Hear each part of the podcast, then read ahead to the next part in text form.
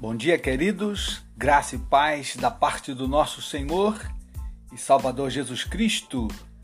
No episódio de hoje, no nosso Pão de Mel, esta série que certamente tem falado ao meu coração e vai falar ao teu coração.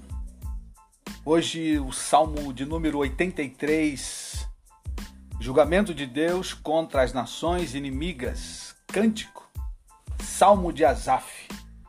Muito bem, queridos, vamos dividir o salmo em três partes. Primeira parte, do versículo 1 ao versículo 4, quando o salmista faz um apelo a Deus.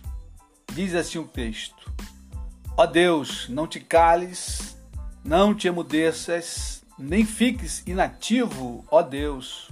Os teus inimigos se alvoroçam e os que te odeiam levantam a cabeça tramam astutamente contra o teu povo e conspiram contra os teus protegidos. Dizem: Vinde, risquemo-los de entre as nações, não haja mais memória do nome de Israel.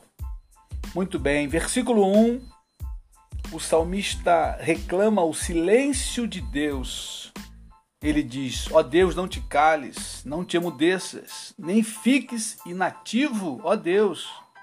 Quantas vezes nós estamos como esse salmista, clamando, orando e não ouvimos respostas?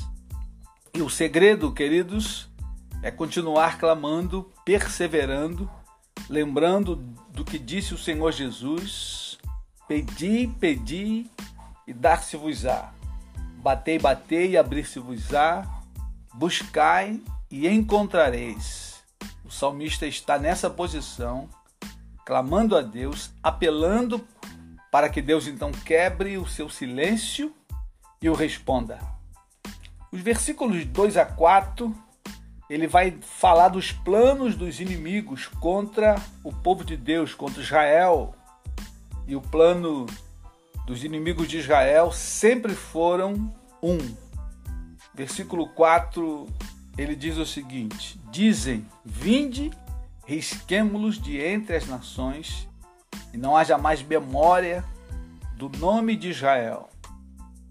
Os planos dos inimigos de Israel sempre foi riscar a nação de Israel do mapa. E isso, querido, vai seguir até o fim, até o momento da grande batalha do Amargedon.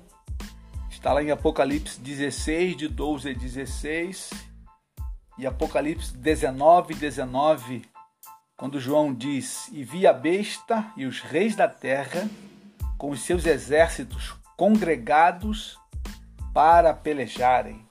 Naquela grande batalha, quando Satanás vai juntar as nações da terra e vão invadir Israel para lutar contra ela.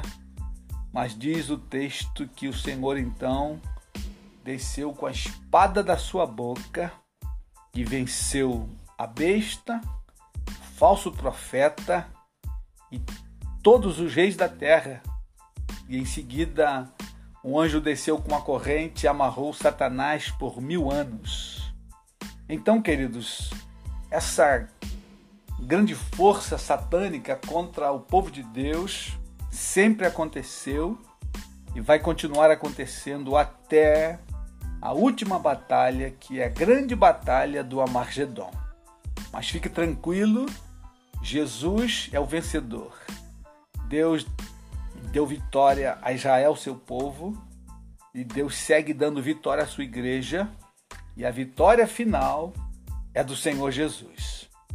Muito bem, voltando ao Salmo, segunda parte do Salmo, do verso 5 ao verso 15, o salmista fala os detalhes dessa grande coalizão dos reinos contra Jael, seu povo, e ele dá o nome de vários reinos, como Moabe, como Amon, Amaleque, inimigos de Israel, Filistia, Tiro, e ele vai falando e dizendo as tramas desses povos contra Israel.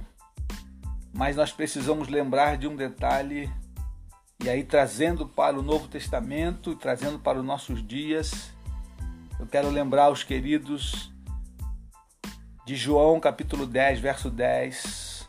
O ladrão vem somente para matar, roubar e destruir. Esse é o papel do, do nosso inimigo. E o ladrão ali, Jesus faz uma referência ao diabo, a Satanás, dizendo que ele veio roubar, matar e destruir. Porém, para que a gente fique com foco muito claro, quem é o nosso inimigo?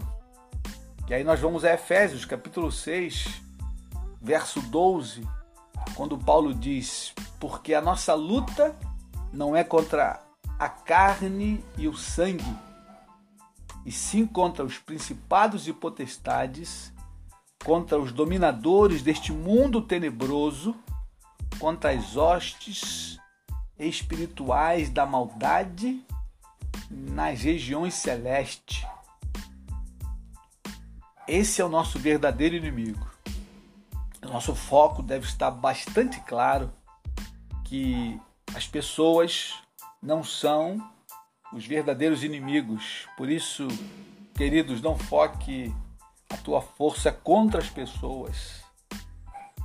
O nosso inimigo é Satanás, o inimigo das nossas almas, contra os principados e potestades, as forças espirituais do mal que usam as pessoas. Porém, o foco deve estar muito claro contra o verdadeiro inimigo, e como nós vamos nos defender. E aí Paulo segue no texto dizendo: "Portanto, tomai toda a armadura de Deus, para que possais resistir no dia mal, e depois de ter vencido tudo, permanecer inabaláveis. Estai, pois, firmes, cingindo-vos com a verdade, vestindo-vos da couraça da justiça, calçai os pés com a preparação do evangelho da paz, embraçando sempre o escudo da fé, com o qual podereis apagar todos os dardos inflamados do maligno. Tomai também um capacete da salvação e a espada do Espírito, que é a palavra de Deus, com toda a oração e súplica, orando em todo o tempo, no Espírito, e para isto vigiando com toda perseverança e súplica por todos os santos e também por mim, para que me seja dada no abrir da minha boca a palavra, para com intrepidez fazer conhecido o mistério do Evangelho. Queridos, essa é a nossa armadura e é isso que deve tomar o nosso tempo Perceba que as armas da nossa milícia, como diz Paulo lá aos Coríntios, elas não são carnais, elas são espirituais. Portanto, querido irmão, querida irmã, esse é um tempo que temos que ler muito a Bíblia, é um tempo que temos que orar, que nos cingir da verdade, porque os ataques satânicos são muito fortes nesse tempo. E é lógico, ele vai usar as pessoas Porém, nós não devemos mirar nas pessoas, porque os nossos inimigos não são elas. O texto é muito claro e para que você vença esse inimigo, as armas são espirituais. Bíblia, oração, meditação na palavra, alguns jejuns de vez em quando, falar a verdade, andar revestido da verdade, os pés com a preparação do Evangelho, a verdade do Evangelho, meu querido irmão, minha querida irmã, é que vai nos dar vitória contra os nossos reais inimigos desse tempo. E para terminar, a terceira parte do Salmo, dos versos 16 ao 18, o salmista ele deseja a glória de Deus. Perceba que no próprio Salmo, querido, o final de tudo, é uma visão bastante espiritual. Diz assim um texto: Enche-lhes o rosto de ignomínia, para que busquem o teu nome, Senhor. Sejam envergonhados e confundidos perpetuamente, perturbem-se e pereçam, e reconhecerão que só tu, cujo nome é Senhor, és o Altíssimo sobre toda a terra. Esse deve ser o nosso foco com muita clareza a glória de Deus, que as pessoas reconheçam a Deus, que as pessoas busquem a Deus, se convertam ao Deus vivo e verdadeiro, para que também possam ter a vitória final naquele grande dia. Portanto, meu querido irmão, minha querida irmã, não fique perturbado com os inimigos físicos, mas foque no verdadeiro inimigo da sua alma e busque a Deus, busque ao Senhor nesse tempo, para que você tenha completa vitória e depois de passar por tudo, você permaneça inabalável, como diz o texto. Depois de ter vencido tudo, permaneceis inabaláveis. Deus te abençoe, meu irmão, Deus te abençoe, minha irmã.